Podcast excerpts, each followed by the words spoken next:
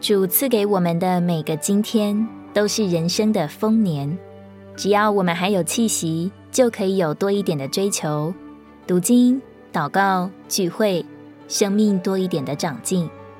但是，我们还有多少个今天呢？我们并不清楚。一切都是在主的手中，因为没有一天是可以白白浪费的。我们要抓住每一个宝贵的今天，能够抓住每一个机会，就是最有智慧的人。可惜我们并不能天天都抓着主的定规，好多的时间都悄悄的溜掉了。就像马太福音里那十个童女一样，当新郎忽然来临的时候。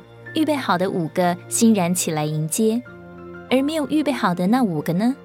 这时候才发现自己的灯快要灭了，于慌乱中又是借又是买。这时任凭他们怎样呼喊和后悔，然而一切都太晚了。丰年一过，荒年立刻就会来到。留给我们的时间究竟还有多少？实在值得我们深思。实在需要仰望主的怜悯。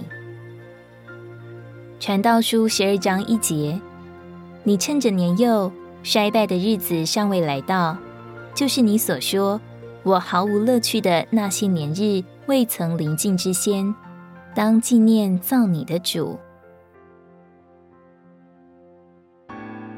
如果你喜欢我们的影片，欢迎在下方留言、按赞，并将影片分享出去哦。